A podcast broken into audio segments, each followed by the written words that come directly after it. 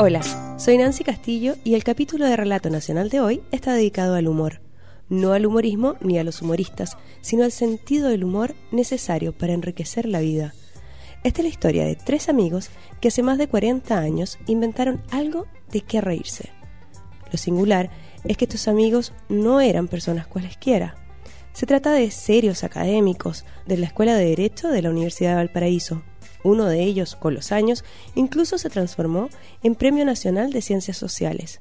Ningún título ni cargo alejó a Agustín Esquella, Ítalo Paolinelli y Raúl Tavolari de inventar a un personaje al que le dieron vida por décadas, al que citaron en formales charlas académicas y al que lograron traspasar a una segunda generación, todo por el gusto de pasarlo bien.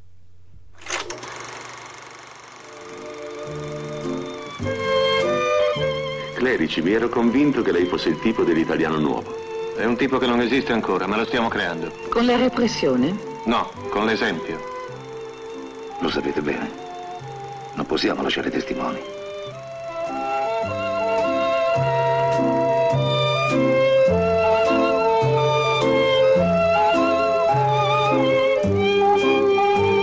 Sei un verme. Un fascista, una spia. Mi fai schifo, mi fai schifo. In fondo che cosa ho fatto? Il mio dovere. Es mediados de los años 70. Estamos en un cine de la porteña ciudad de Valparaíso, en Chile. Desde hace pocos años, Agustín Esquella y Raúl Tavolari son profesores en la Escuela de Derecho de la Universidad de esa ciudad. Una tarde, los amigos decidieron pasarla en el cine. Per non mettere quadri in sospetto, bisognerebbe giustificare questo viaggio. Potrei far coincidere il viaggio di nozze con la missione. La película es El Inconformista, del director Bernardo Bertolucci. Está ambientada en Roma y París de los años 30. En ella, el personaje principal, un fascista seguidor de Mussolini, recibe la orden de matar a su ex profesor de filosofía, al profesor Luca Quadri. Che effetto ti fa lavorare per l'opera? E non hai torturato? Sì. Non hai ucciso? Hai anche ucciso! Vattene! Franz! En Chile es plena dictadura pinochetista. Agustín Esquella y Tavolari son opositores al régimen militar. Los dos amigos salen fascinados con el antifascista profesor Luca Quadri, su esposa Ana y el detestable asesino. Y sin tomar una decisión, ambos comienzan a devolverle la vida a Luca Quadri. Yo quedé, eh, no sé por qué razón, eh, muy pegado, muy, muy, muy pegado al nombre, Luca Quadri, lo encontraba muy sonoro. Y a raíz de eso empecé a usar el nombre de Luca Quadri, refiriéndolo, por cierto, a la novela de Moravia y la película de Bartolucci, Bertolucci. El que recuerda la historia es el Premio Nacional de Ciencias Sociales Agustín Esquella. Ahora se le suma el abogado Raúl Tavolari. Eh, nosotros eh, éramos bastante jóvenes, estábamos trabajando en la universidad. Teníamos de decano a Italo Polineri, que era muy amigo nuestro y con quien habíamos compartido, compartimos muchísimo. Y tenía un gran sentido del humor. Entonces había toda una cosa entre italiana, ¿no? Y Polinelli, Scheglia, Tavolari, en fin, y esto de, de Mussolini. Entonces eh, el verso era que el, el fascismo a, habían matado al profesor a Luca Quadri, a la sua moglie, Anna. Anna ¿no? Y ahí, de, de ahí empezó la historia. que en un momento, en complicidad con quien era el decano de esta facultad en ese momento, ya muerto, un gran decano, Italo Paulinelli, y un eh, amigo y compañero de trabajo de mi misma generación, Raúl Tavolari, simplemente de una manera espontánea, no muy concertada inicialmente, empezamos a atribuirle juicios académicos importantes en el ámbito del derecho al profesor Luca Quadri. Juicios importantes en el ámbito académico. ¿Qué cosas le hacían decir ante doctas audiencias a este académico imaginario? Nunca le ponían citas de otros autores en boca de Cuadri, asegura el intelectual Esquella. Eran más bien juicios que respaldaban lo que los propios académicos de carne y hueso proponían. Por ejemplo, si Esquella estaba diciendo... No hay que desdeñar a la democracia procedimental, a la democracia como una manera de tomar acuerdos, decisiones públicas, colectivas, con independencia de los contenidos de esas decisiones. No puedo dejar de mencionar que en esta misma posición ha estado por mucho tiempo el destacado profesor Luca Quadri, quien en el ámbito académico en el que él se desenvuelve ha hecho también un gran aporte. Raúl Tavolari recuerda que el juego entre los amigos fue subiendo de tono.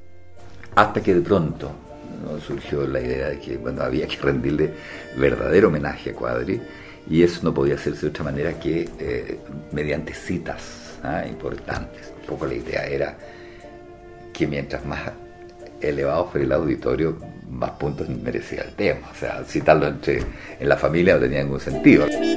El que logró el máximo puntaje en esos años, pues citó una frase del imaginario profesor Luca Quadri, fue el decano Paolinelli, como recuerda Agustín Esquella. El decano Italo Paolinelli, una autoridad universitaria y un hombre muy estimado, en discursos de inauguración del año académico, hizo citas, por supuesto inventadas, imaginarias del profesor Quadri.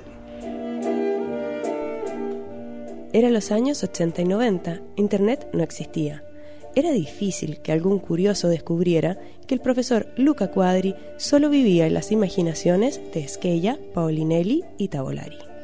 Lo divertido es que no pocos colegas tomaban nota del nombre, tomaban notas de las citas que le atribuíamos a Quadri y nos preguntaban una y mil veces quién es el profesor Luca Quadri, en qué universidad enseña, eh, hubo un profesor en particular que se obstinó hasta el extremo de transformar esto en una auténtica obsesión, porque literalmente nos perseguía pidiéndonos referencias de Cuadri. Y a todo lo más que nosotros llegamos, en esto sí conceptadamente, es a responderle algo, mira, este es un jurista que no está ligado a ninguna institución eh, académica europea, ciertamente es italiano, pero es una especie de Salinger del derecho un tipo oculto, un tipo que no se relaciona con nadie y al que nosotros por vías muy azarosas e indirectas hemos llegado a conocer parte de su pensamiento. De manera que la investigación que tú hagas sobre él seguramente va a ser muy inconducente.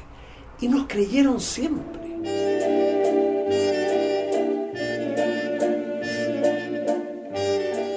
Habían pasado ya tres décadas de juego entre los amigos con las citas de este profesor imaginario Luca Quadri ante audiencias académicas, sin nunca ser abiertamente descubiertos. Con más o menos intensidad los citaban, hasta que en el año 2005 el juego comenzó a enfriarse con la muerte del decano Italo Paolinelli. Pero, como si se tratara de una posta de humor de padre a hijo, años más tarde, la hija de Raúl Tavolari resucitó la tradición y superó a sus antecesores. La cita yo creo que más relevante, a pesar de todo, no la hice yo, ni Agustín ni la hizo Italo Polinelli, la hizo eh, mi hija Pía. Pía, hace tres años atrás, más o menos, fue invitada a unas jornadas que se hicieron en la sede del Congreso Nacional en Valparaíso. Eh, y el título era algo así como La influencia del derecho italiano en Chile. ¿Mm? Y claro, Pía no dejó pasar la ocasión. Entonces eh, a Cuadri ya se, le citó en el Congreso chileno. Yo creo que esa es la cita más relevante que ha tenido Cuadri.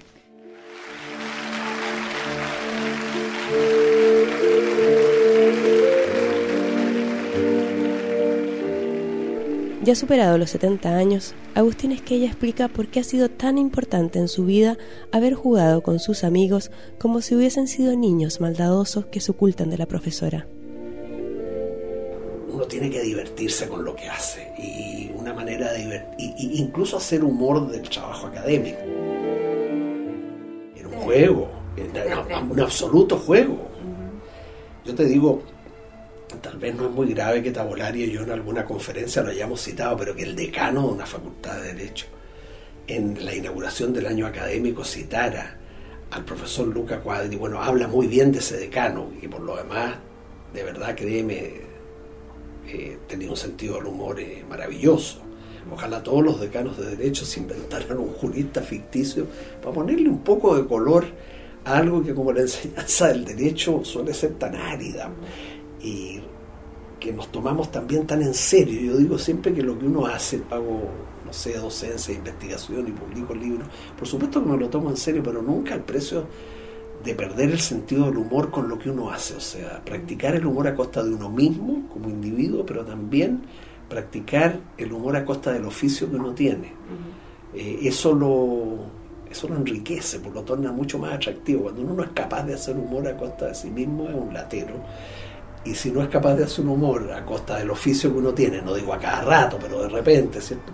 Es que tu oficio no te provoca, se, se te empobreció.